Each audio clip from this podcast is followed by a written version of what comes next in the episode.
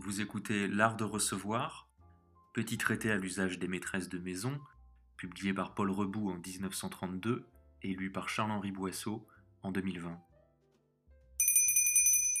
Chapitre 9 Le fumoir On nomme fumoir l'endroit où les dames se rassemblent après le repas pour raconter des histoires légères. Le fumoir s'appelait autrefois le boudoir, mais les femmes aujourd'hui ne boutent plus. Quand elles ont une dispute avec leur mari, elles ne s'en vont pas s'étendre poétiquement parmi des coussins.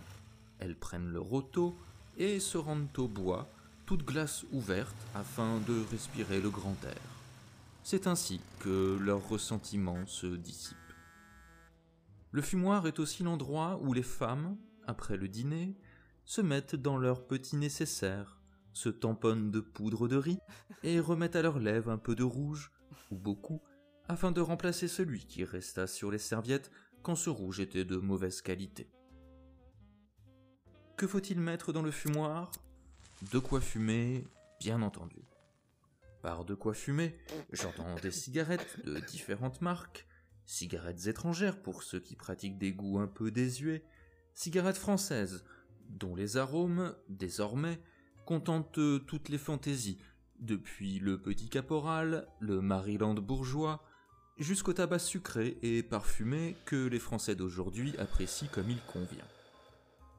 Quant aux cigares, qu'ils soient de la Havane, moins fastueux et aussi bons. Mais prenez garde à ceci, sachez les allumer. Un cigare de luxe, et dont l'une des extrémités est arrondie, est asséché la partie coupée en l'air et la partie arrondie en bas. C'est là que s'est déposée toute la nicotine. Seuls les ignorants mettent ce bout-là dans leur bouche. Il est acre, il communique à ce qu'on fume un goût amer. Impossible de fumer plus de la moitié du cigare. Les véritables amateurs, eux, mettent dans leur bouche la partie coupée. À un centimètre de l'autre extrémité, ils font au canif une fente en forme de sifflet. Enflammez cette fente comme on approchait la mèche des canons d'autrefois. Une couronne de feu se formera bien vite, le petit bout plein de toxiques tombera, et vous pourrez ainsi savourer une dégustation parfaite. C'est au fumoir que l'on sert le café.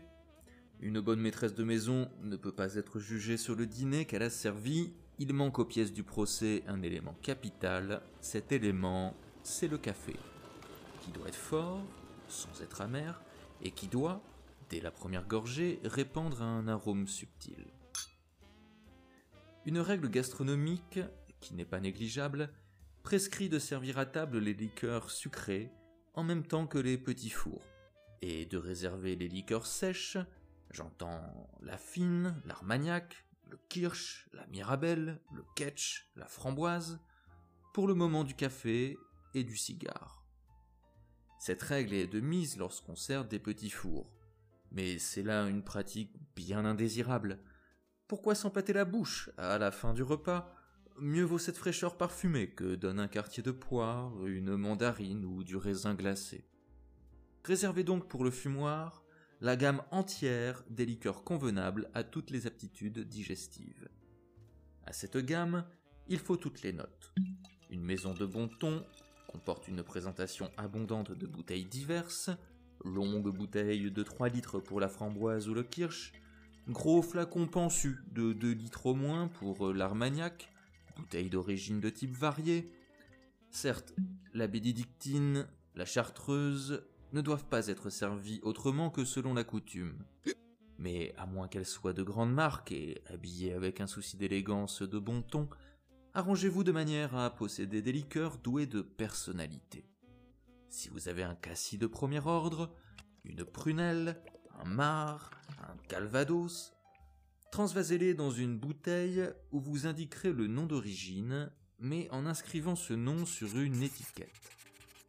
Mieux vaudrait encore, à coup sûr, se procurer un calvados de fermier normand, un marc de vigneron de Bourgogne, un kirsch ou une framboise venu directement des réserves faites par un bouilleur du cru des Vosges ou de la forêt noire. Ne croyez pas que les étiquettes, faites à la main, donnent un air de négligence aux liqueurs que vous offrez. C'est tout le contraire. Lire sur un flacon de modèle un peu ancien, Ratafia de Tante Amélie 1885, est beaucoup plus alléchant que de lire en chromolithographie La reine des liqueurs stomatiques, ou bien Kirsch garantie pur fruit. Plus les étiquettes seront ingénues, plus elles suggéreront l'authenticité de la liqueur, plus elles évoqueront le bocal où les fruits furent exposés au soleil, le placard de la vieille petite maison de province, le salon de compagnie. Ces étiquettes-là ressuscitent les fauteuils de reps et d'acajou, la pendule sous globe, les hautes fenêtres à carreaux verdâtres. Cela formera un savoureux contraste avec le fumoir aux meubles de bois lisse et nus qui sembleront taillés dans des blocs d'onyx ou d'agate. Il est agréable d'avoir, dans le fumoir, une discrète TSF ou une phono à pick-up, au cas où il y aurait, ce soir-là, une diffusion remarquable sur un poste d'État français. Mais c'est un cas qui se présente avec une fréquence comparable à celle des éclipses totales de soleil visibles à Paris. Je m'aperçois, en finissant, que j'ai oublié de mentionner une règle de bienséance essentielle, les messieurs peuvent être admis au fumoir. Prochain épisode, boisson de 11 heures. Que les vents soient doux, et si cette émission vous plaît, n'hésitez pas à en parler autour de vous, à laisser une note ou un commentaire sur iTunes, et bien entendu à nous suivre sur Instagram, dans un univers très art déco, at l'art de recevoir.podcast.